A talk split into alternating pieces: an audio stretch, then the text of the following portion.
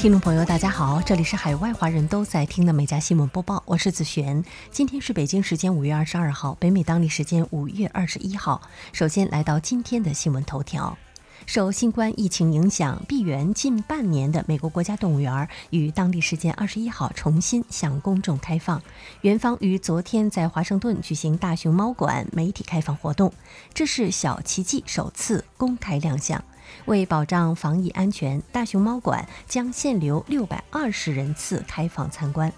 二零二零年八月二十一号，刚过二十二岁生日的旅美大熊猫美香在华盛顿产下了一只雄性的幼崽后，经网络投票，国家动物园为这只在疫情最艰难时刻出生的熊猫取名“小奇迹”。动物园饲养员。布赖恩·阿马拉尔表示，小奇迹目前体重已经达到四十五磅，各项健康指标均达标。按照熊猫的年龄来说，已经逐步进入了幼儿园阶段。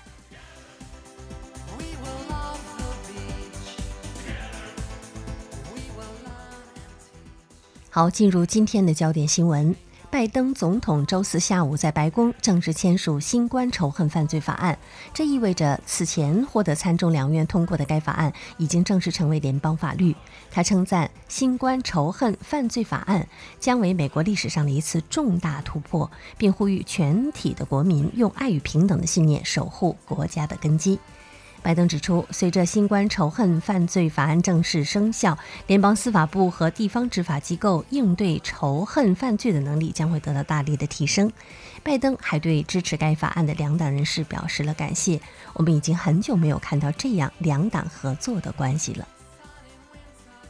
美国亚马逊公司创始人贝索斯旗下的蓝源公司计划于七月二十号首次向客户提供乘坐其新谢帕德飞船进行亚轨道观光旅行的服务。该飞船的首飞座位正在进行网上竞标，截止到当地时间二十号，座位的最高出价已经达到二百八十万美元。据此前介绍，公司的火箭和太空舱可以将六名乘客送到地球上空约一百公里以上的亚轨道。公司发言人表示，已经有来自一百三十六个国家的超过五千二百位竞标者在竞争首飞舱位。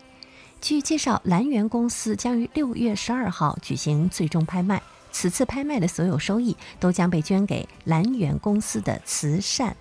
基金总会。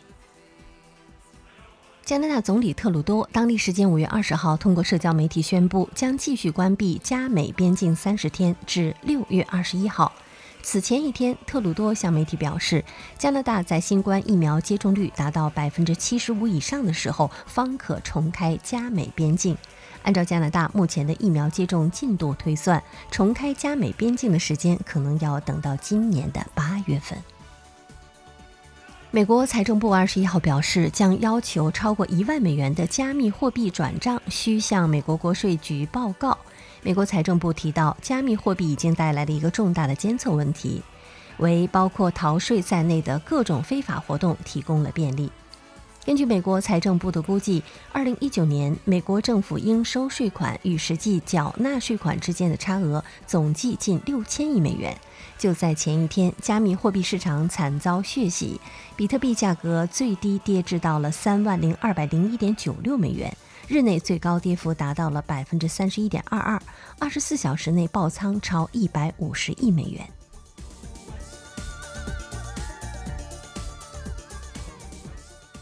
媒体大亨拜伦·艾伦旗下的两家公司近日起诉麦当劳公司，称黑人占麦当劳顾客的百分之四十左右。但该公司二零一九年在美国的十六亿美元广告预算中，只向黑人所拥有的媒体公司投入了不到五百万美元，与其他媒体公司待遇区别明显，有严重的种族歧视行为，并要求其赔偿至少一百亿美元。据报道，就在艾伦提起诉讼的同一天，麦当劳表示，到2024年，他将把针对黑人所拥有的媒体公司的全美广告支出从百分之二提高到百分之五。麦当劳在一份声明中表示：“我们已经加大了多种合作伙伴的合作力度，并将对艾伦的诉讼进行审查，并作出相应的回应。”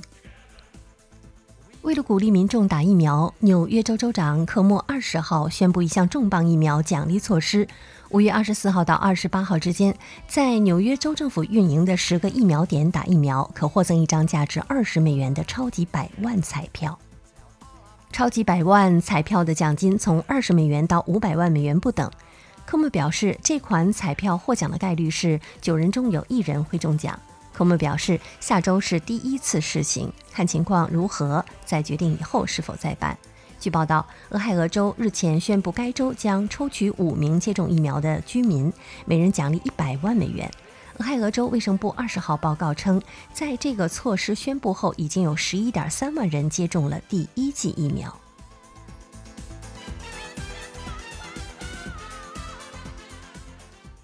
特斯拉 CEO 埃隆·马斯克二十一号在回复一位推特用户关于他是否会出售狗狗币问题时表示：“我没有，也不会卖出任何狗狗币。”马斯克还表示，对大型比特币挖矿使用可再生能源情况进行审计，可能有助于缓解有关加密货币环境影响的担忧。马斯克在回应另一位推特用户有关加密货币挖矿理想能耗的问题时，暗示，即便是他偏爱的狗狗币，也仍有一些进步空间，并表示他赞成每笔交易消耗零点一千瓦时的比率。欧洲航空安全局近日表示，俗称“飞的”的空中出租车或最早2024年投入使用。据报道，超过六家欧洲企业已经宣布研发客用城市空中交通工具或无人驾驶货机。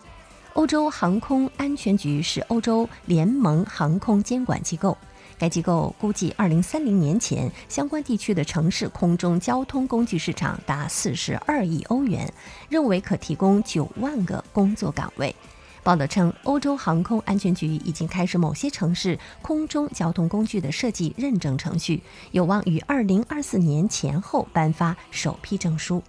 德国初创企业洛。沃洛科普特公司以及巴黎机场等方面希望飞的能够在二零二四年巴黎奥运会期间投入运行。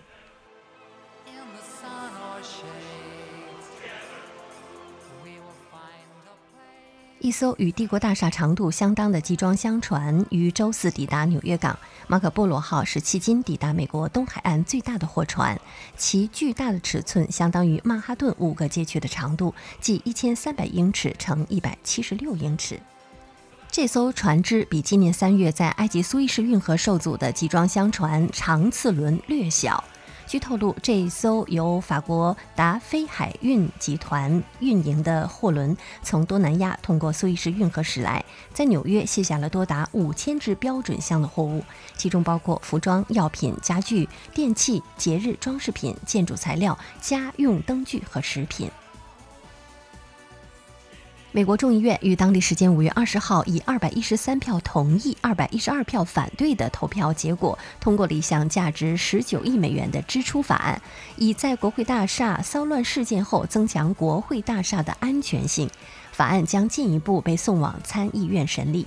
法案内容包括为加强国会大厦各个区域安全性能提供资金，以及增强对议员的安全保护措施。为国会大厦警察部队提供装备，建立一支专门反应部队等等。据介绍，在国会大厦骚乱事件发生四个月之后，部分在骚乱中被损毁的窗户等仍未修复，大厦外仍留有安全的围栏。作为加拿大人口第一大省，同时也是新冠疫情最严重的省份之一，安大略省省政府昨天公布了重新开放的三步计划。该省重新开放的每一步将持续至少二十一天。若届时达到一定的疫苗接种的比例，且其他公共卫生指标走势良好，则可进入下一步。第一步需实现百分之六十的成年人接种至少一剂疫苗，但在正式迈入第一步之前，该省将从五月二十二号开始有限度地重新开放户外休闲娱乐设施，譬如高尔夫球场、足球场、篮球场等，但不允许开展户外运动或休闲课程。户外人群聚集不可超过五人。各中小学校将继续上网课。目前，该省实施的居家令仍然有效，并将持续到六月二号。据《每日邮报》昨天报道，奥地利一家医疗机构承认，为一名82岁的老年患者做截肢手术时，搞错了该切除哪条腿。据介绍，这名患者原本是需要做左腿切除手术，但是在进入手术室之前，外科医生错误地标记了另一条腿。两天之后才发现截肢手术犯下了严重的错误。当地诊所在声明中表示，对此事深感震惊，并称之为一个悲剧性的错误。报道称，目前这名病人已经接受了心理援助，但他还是必须再接受一次手术，将左腿从大腿中部那里切除。该诊所称，手术计划很快进行。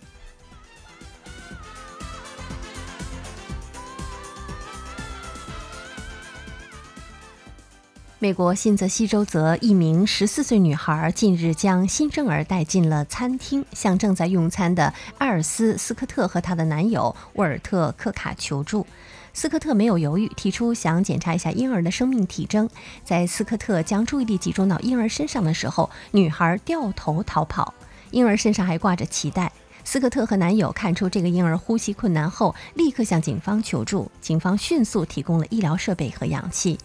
警方在离餐厅不远的地方找到了这名女孩。起初，女孩否认自己是婴儿的母亲。警方提醒当地民众，新泽西州有一项安全港法案，允许父母和监护人将三十天及以下的新生儿送到医院、警察局或消防局。斯科特表示，他很想再见到这个小宝宝，他和男友也很乐意成为孩子的父母。